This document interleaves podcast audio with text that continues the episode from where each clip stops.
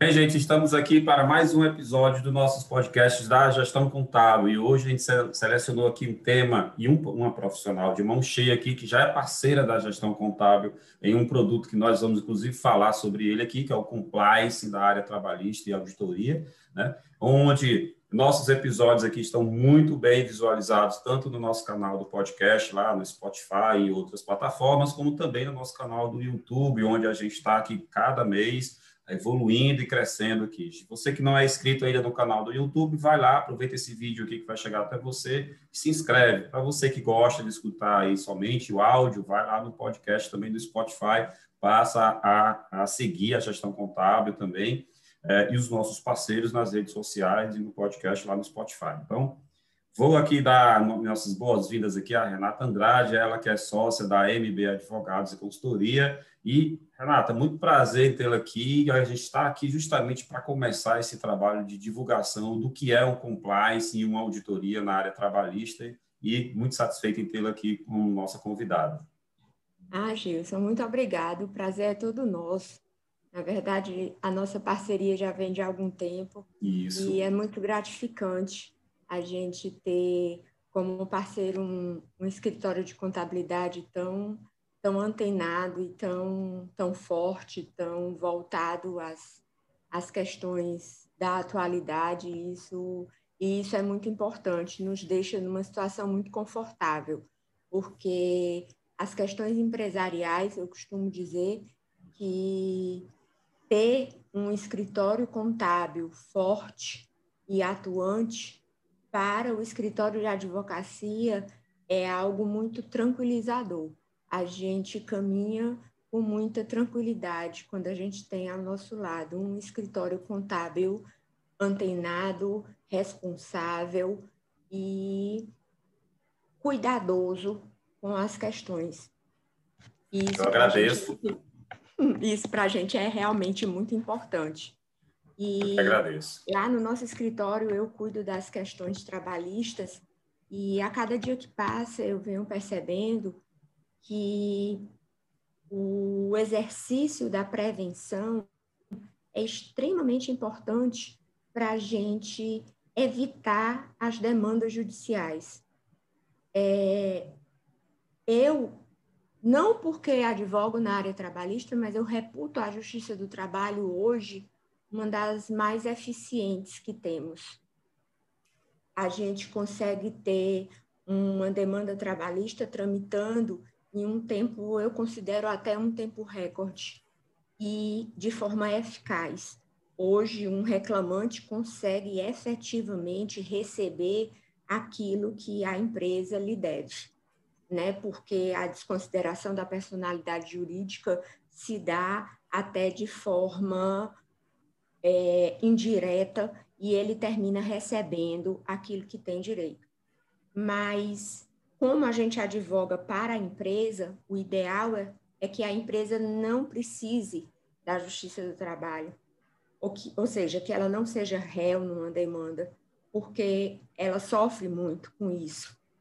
Então, a advocacia preventiva, ela vem para ajudar muito a empresa.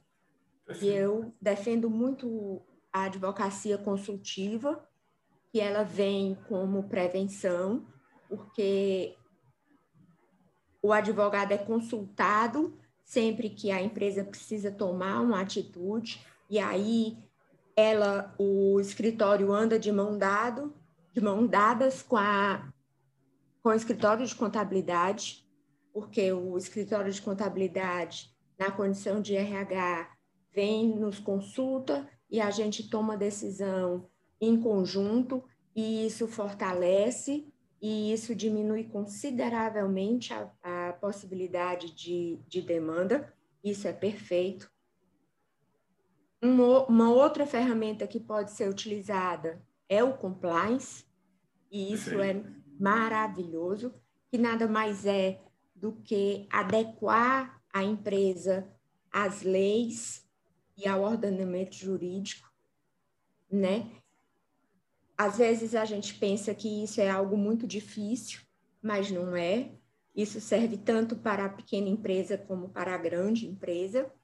E, por fim, temos a auditoria, que vem para fazer uma análise de tudo que já foi feito pela empresa e averiguar se ela fez certo ou fez errado e procurar evitar que ela continue fazendo errado, fechar as portas para que aquele erro não se torne algo maior, procurar amenizar qualquer problema, e isso torna a sua empresa meio que blindada resistente a qualquer problema.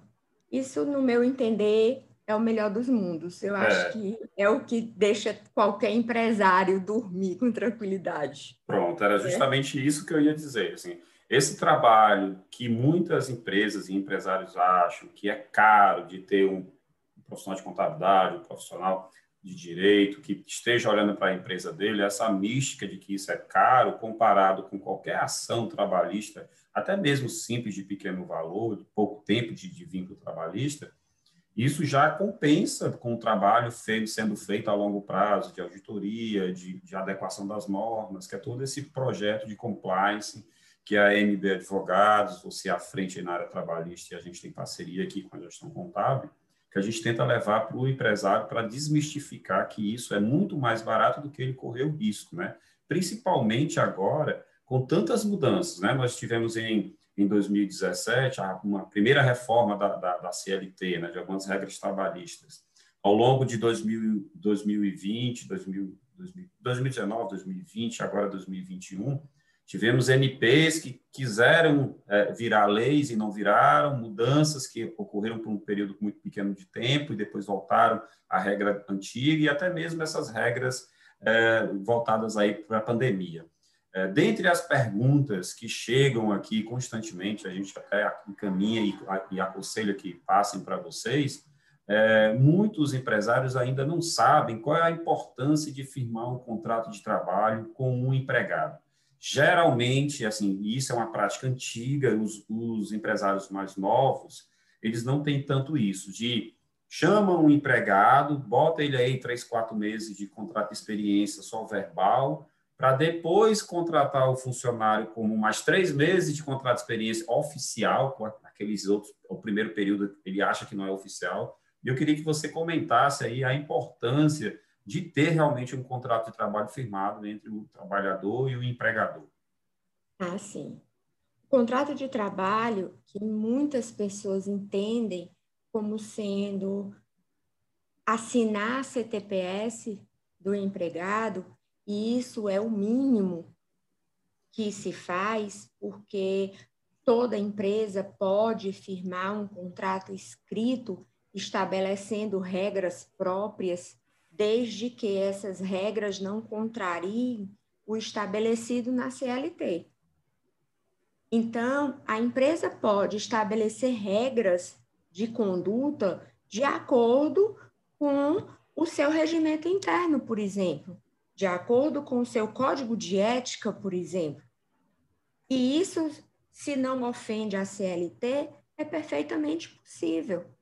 E gera para a empresa uma segurança, gera para o empregado uma segurança também, porque ele vai saber o que ele efetivamente pode ou não pode fazer dentro da empresa.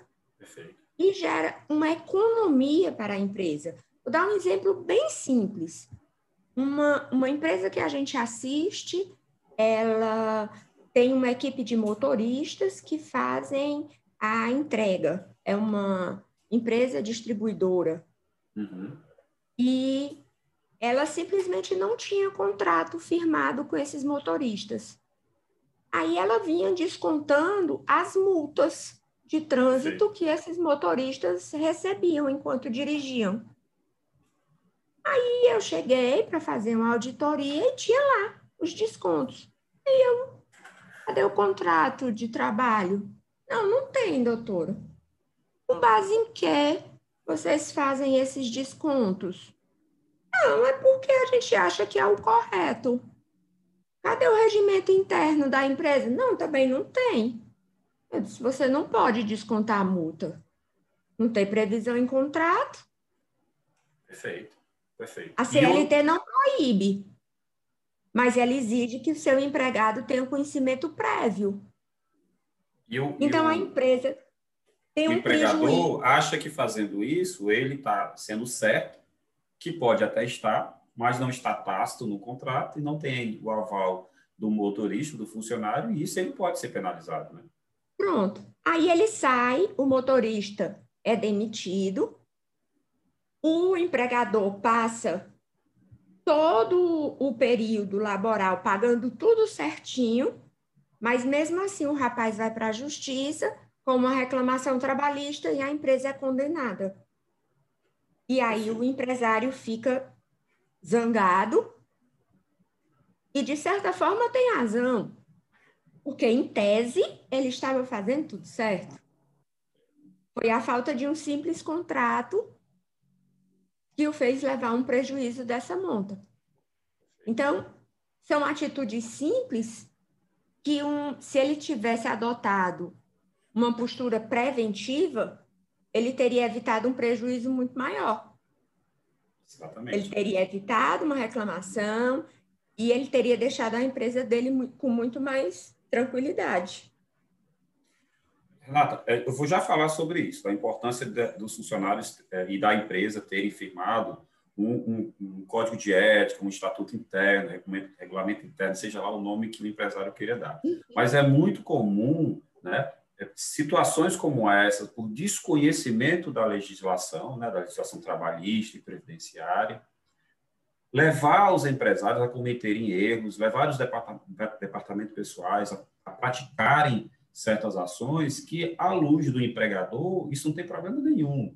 E à luz da legislação, realmente não teria, se isso estivesse escrito em algum lugar que não necessariamente é o contrato de trabalho, né? Poderia estar num documento à parte, como a gente está falando aqui, regimento interno, é assim mesmo? Exatamente. Desde que o empregado tivesse conhecimento disso.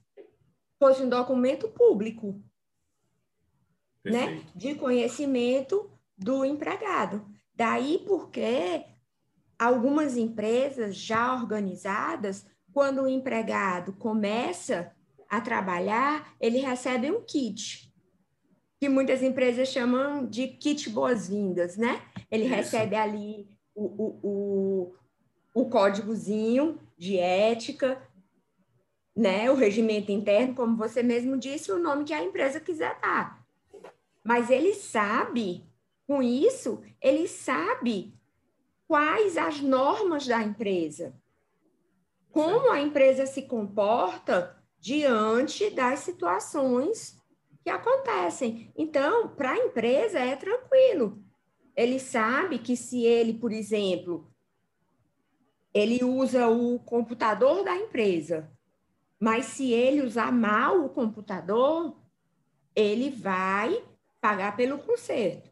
Agora, se for provado que foi em decorrência do, do, do próprio tempo, ele não vai pagar pelo conserto. Né?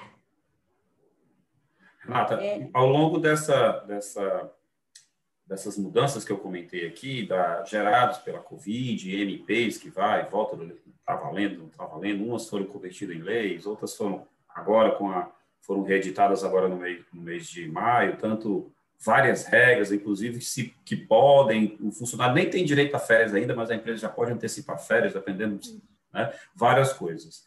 É, diante disso, algumas, algumas pessoas que trabalham com DP, que eu tenho dou aula muito sobre departamento pessoal para vários contadores e empresas de contabilidade e, e equipes de DP, entram em contato comigo direto. E uma das coisas que eles mais perguntam aqui é, Gilson, a empresa, diante da pandemia, assim, por exemplo, no home office, eu posso ter controle de jornada? Ou eu posso fazer banco de horas nesse período de pandemia? ou mesmo depois que ocorreu a reforma trabalhista, que eu não acompanhei, como é que fica essa questão de, de banco de horas? Ainda preciso falar com o sindicato para ter um banco de horas oficial na minha empresa? São, isso é são dúvidas muito comuns eu queria que você falasse um pouquinho sobre isso. É verdade. O banco de horas, ele já, já sofreu uma modificação, e na verdade eu, eu entendi até como uma, uma flexibilização, Perfeito. quando ele passou a ser permitido ser feito entre a empresa e um único empregado, o que eu acho que facilitou, né? Porque Perfeito. ele passou a ser, inclusive, um acordo. né, individual, o que eu achei super válido, porque atende a necessidade da empresa com aquele colaborador específico, né?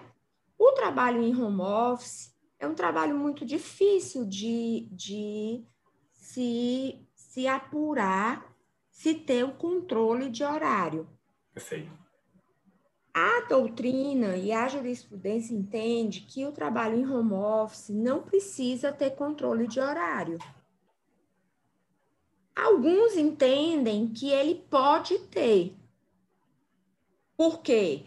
Quando o trabalho é com uso constante de computador, o login e o logout, ele serve como um controle de horário é exatamente a mesma discussão que vem acontecendo com relação ao trabalhador externo, ao empregado externo, artigo 62 da CLT, que trata da pessoa que, como trabalho externo, não tem, não tem como o empregador controlar o seu horário.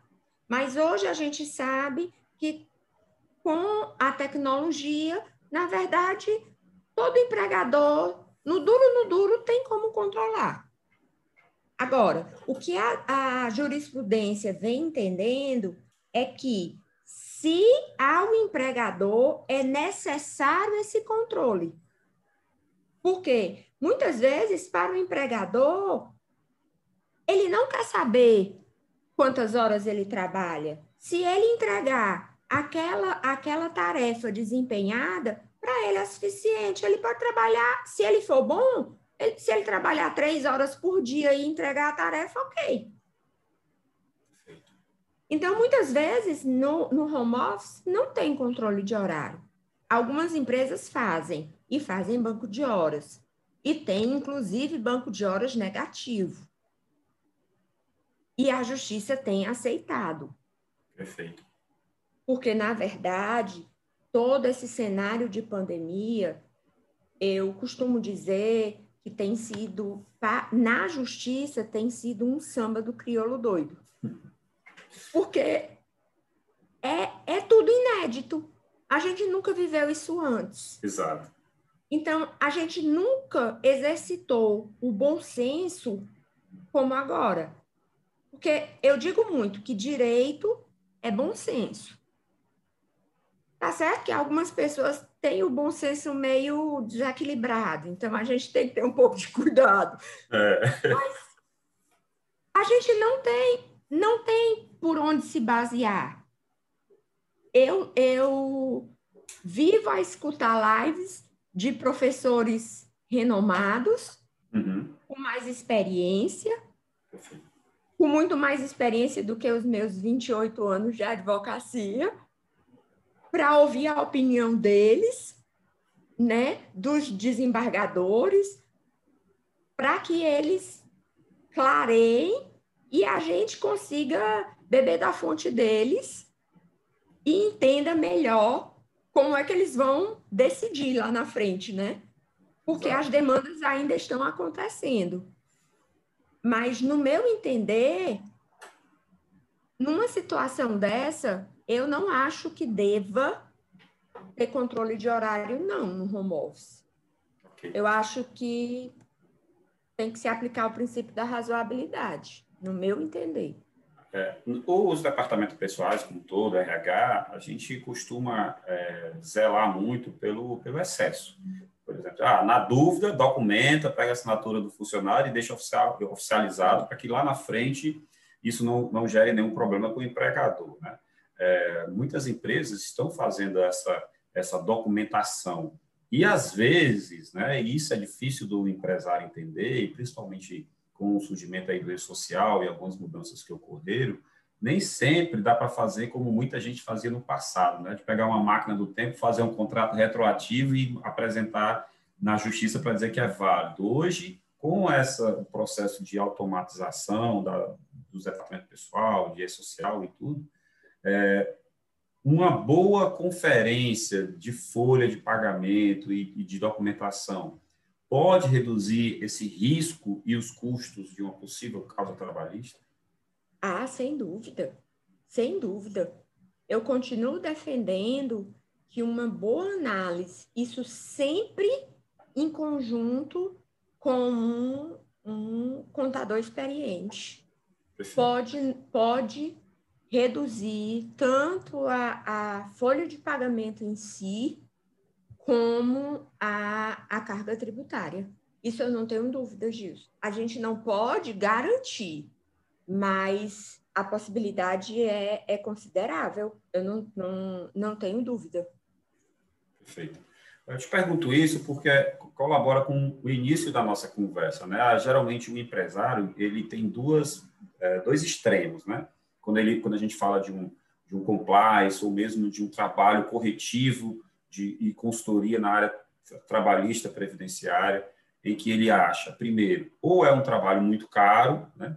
Ou segundo, ele não tem problema e quando acontecer é que ele vai resolver, mas geralmente ele tem muitos problemas, mas ficam submersos, né? Junto dessa Sim dessa não padronização do departamento pessoal, de, de não ter uma logística de trabalho. Então, assim, eu estou te perguntando justamente para isso. Essa visão hoje, na verdade, é o contrário. Né? Você investir em uma auditoria preventiva, é, sendo feita principalmente com um advogado nessa área trabalhista e um contador, isso pode deixar o empresário mais tranquilo, né? ele pode dormir tranquilo, porque ele sabe que se chegar uma fiscalização amanhã, a vida da, da empresa dele está pelo menos nessa área de departamento pessoal, está ótimo e ele não vai ter nenhum tipo de penalidade. E auditoria é um negócio comum, né? É comum o órgão vir fiscalizar para saber se o empregado está fazendo a parte dele, não é? É sim, é sim. E eu, eu, eu defendo muito que ele pode evitar problemas e economizar. Certo. Se não ganhar dinheiro. Vou te fazer agora uma pergunta polêmica aqui, porque essa semana, inclusive, eu recebi uma ligação de um empresário exatamente com essa pergunta, né? O empregado não foi trabalhar, mandou via WhatsApp um atestado médico que está apresentando sinais de Covid e não foi trabalhar, e o médico lá do, do da, da UPA lá já deu de antemão 14 dias de de atestado lá para evitar que não tenha nenhum problema. Esse atestado médico, ele é obrigatório de ser aceito pelo empregador. O empregador pode questionar, pode dizer que, que pode pagar um, um exame para testagem lá para saber se o cara realmente está positivado ou não. Como ele deve proceder com isso? Seguinte, o atestado deve ser recebido, a não ser que haja indícios de fraude. Perfeito. Se não houver indício de fraude, o empregador é obrigado a aceitar. Normalmente, as, as UPAs, postos de saúde, elas dão um atestado inicialmente de cinco dias e colhem o teste da COVID. Com o resultado do teste, se for negativo, o empregado volta a trabalhar no dia seguinte. Se for positivo, aí ele tem 14 dias de, de atestado. Certo? Ok. É assim que normalmente funciona. Dificilmente o médico vai dar de cara 14 dias sem a comprovação da doença. Ele dá cinco dias porque o SUAB só pode ser feito depois de três dias de sintomas. Então, se, se a pessoa for no primeiro dia de sintoma, ele não pode nem colher material. Tem que esperar e colher no terceiro dia. Só que ele não pode trabalhar porque ele está apresentando sintoma. Tem uma turma aí que eu já, já soube notícia que chega no posto de saúde e funga, porque é, brasileiro tem dessa, né? Mas aí não nos compete. É o jeito o empresário esperar os cinco dias, ele fazer o teste, vai dar negativo e ele vai voltar a trabalhar. Nesse caso, a minha orientação é peque pelo excesso. Aceite o atestado.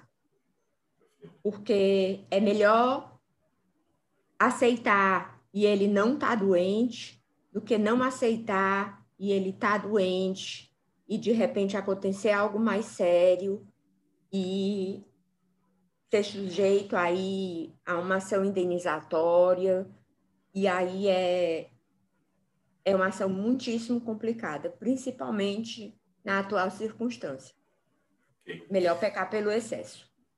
É, anterior ao mês de maio, eu tinha gravado um vídeo para o nosso canal no YouTube falando sobre o que, que era possível fazer agora em 2021 sem a reedição da MP que permitia a suspensão dos contratos de trabalho ou redução da jornada, que só restava mesmo para o empresário fazer a demissão né, ou dar férias, mas isso já vinha desde o ano passado, muitos funcionários já tinham gozado das suas férias ou antecipado férias, fruto da MP que tinha vencido em dezembro, e, a partir de maio, é, houve a nova edição da nova MP, permitindo várias coisas. Na verdade, duas MPs, né? uma permitindo a suspensão e redução, outras outros artifícios, como trazer para agora todos os, os, feriados do ano e tudo, uhum. que, que, foi possível fazer essa, essa, esse marabalismo.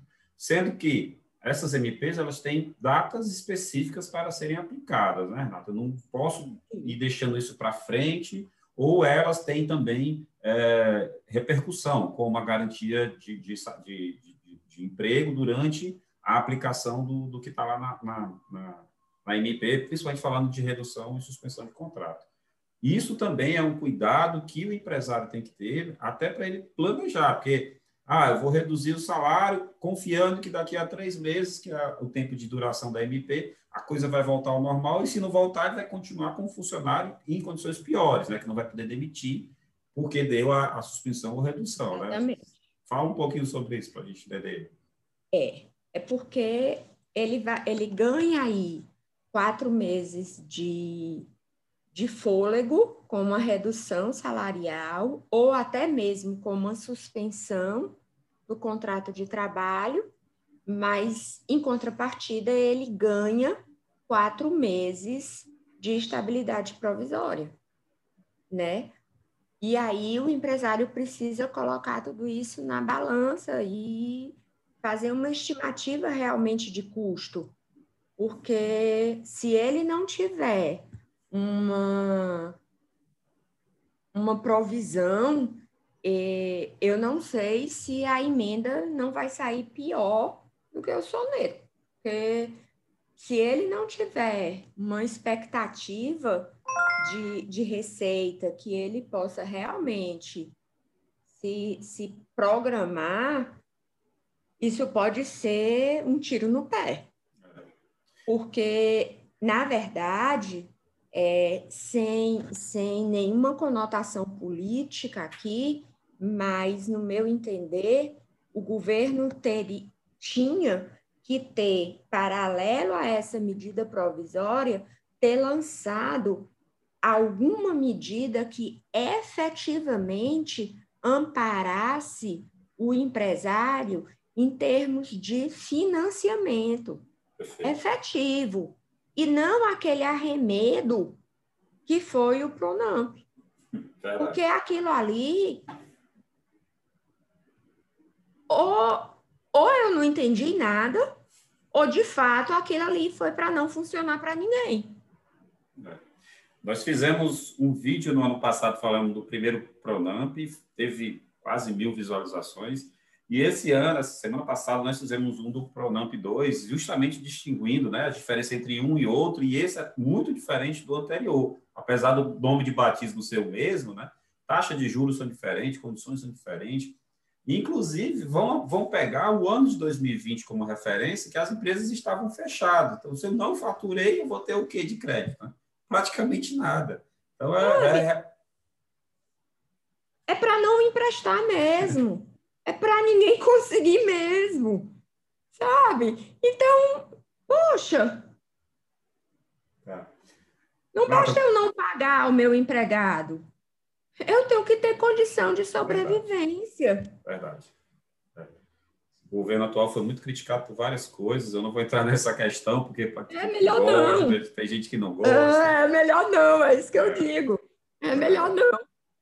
Vou falar mais dois itens aqui para a gente terminar, para não ficar muito extenso. E já lembrando que é. para você que vai nos ouvir aqui pelo podcast ou para você que vai nos ver aqui no canal no YouTube, A gente vai continuar tendo outros temas com a Renata, de, tempo, de tempos em tempos aqui, porque Vamos, são é um muitas são muitas dúvidas, Renata, que o pessoal tem, principalmente quando eu comecei a divulgar o que seria o compliance trabalhista, né, esse trabalho que a gente quer fazer com, a, com as empresas. E no dia a dia, por eu dar muito treinamento na área de departamento pessoal, as pessoas já me colocam aqui várias dúvidas, eu não me nego a responder a nenhuma, pelo contrário. Quem me dera na época que eu, que eu comecei a trabalhar, se tivesse gente para tirar dúvida, como a gente tira hoje em dia, via grupos e via vários canais. Não é? É bom mesmo. Seria muito melhor. Lá. Eu adoro, vamos lá. Nada, vamos falar, como eu prometi, sobre o regimento interno. Assim, muitos empresários desconhecem que o contrato de trabalho é algo formal, mais engessado, e tudo aquilo que eu quero criar de regra, de condição, que vai valer como, como a legislação vale hoje, como uma CLT, como uma CCT, eu posso colocar no, no regimento interno, no código de, de, conduta interno. Inclusive, eu posso usar as cláusulas e as condições que, tá, que estão nele para talvez dar uma demissão por justa causa, para fazer ações mais severas com o empregado. Isso é a grande dúvida do, do, do empresariado quando ele entra em contato. Queria que você comentasse aí como fazer ou como é, usar o, o, regimento interno como uma, um, não uma arma, mas um, um documento que possa dar respaldo também para o empresário. Perfeito. O, o regimento interno, o código de ética, como, como queira chamar, é um documento que pode ser elaborado, inclusive, com a participação do próprio empregado, pode uhum. ser formada uma comissão, dependendo do tamanho da empresa, do porte da empresa, da quantidade de empregado que a empresa tem.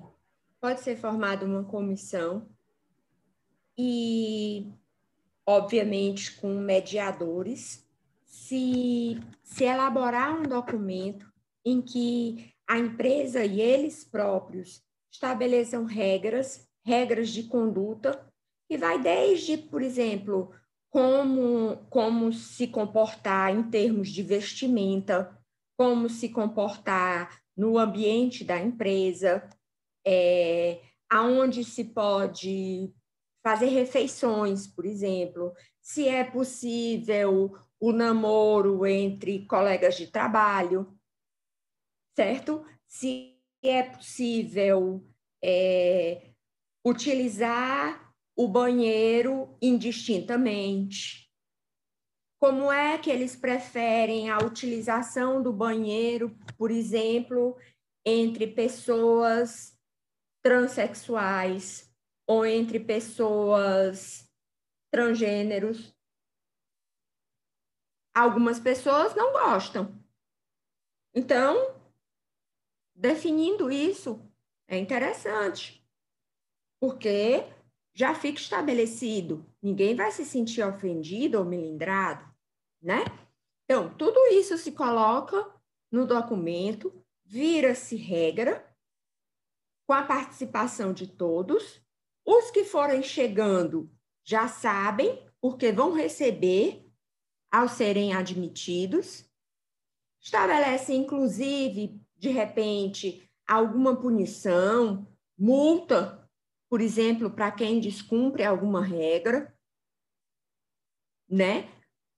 Imagina, é, não pode beber é, qualquer bebida alcoólica no ambiente da empresa, mesmo em festas comemorativas a empresa pode estabelecer isso, é uma regra dela.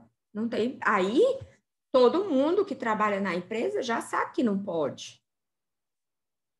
Todo mundo já sabe. Ninguém pode entrar na empresa de short ou bermuda. Todo mundo já sabe. Então, tudo isso já fica estabelecido. Ninguém precisa ficar se desgastando, nenhum gestor da empresa vai ficar se desgastando, pedindo, reclamando, e nem os empregados vão se sentir incomodados porque vão estar é, se aborrecendo porque estão sendo chamados a atenção na frente dos outros pelos donos da empresa. Não, eles já sabem as regras. E isso é, gera uma tranquilidade e até uma relação de cordialidade muito maior entre todos. Isso é muito bom, muito bom. A gente tem um feedback muito bom de todas as empresas que a gente trabalha. E isso a gente faz com muita tranquilidade. Quando a gente faz isso, faz a intermediação para a realização desse, desse regimento interno, poxa, é um trabalho muito bacana. Às vezes a gente faz dia de sábado, se torna até um evento na empresa porque a gente marca o grupo e vai todo mundo, estabelece as regras, a gente marca as diretrizes, o que é que a gente quer traçar, como a gente a empresa quer fazer, e sai um documento muitas vezes excelente, excelente. Vai se trabalhando até sair do jeito que a empresa imagina e sai.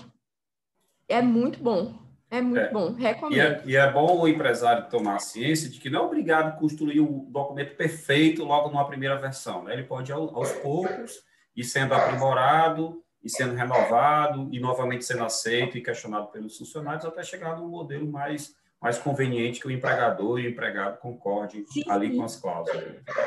Ok. Renato, eu teria outras perguntas para fazer, como eu te falei, mas eu vou encerrar por aqui. Para o, o episódio da gente aqui não ficar muito extenso, é bom porque o pessoal vai se acostumando e já vai me mandando perguntas e a gente vai determinando o que, é que vai conversar mais à frente. Mas eu queria agradecer a você aqui pelo, pelo, pela sua prontidão. Assim, marcou várias datas, acabou dando certo hoje, mas ainda bem que deu certo. E te deixo aí um minutinho para você falar um pouquinho mais sobre a, a, a sua empresa e sobre o trabalho de compliance para a gente encerrar. Vamos lá. Para mim foi excelente realmente a gente marcou várias vezes e acabou que sempre tinha um empecilho, mas agora que deu certo, vamos repetir, Gilson, foi muito bom. E eu estou sempre à disposição. Nosso escritório, ele trata de questões empresariais.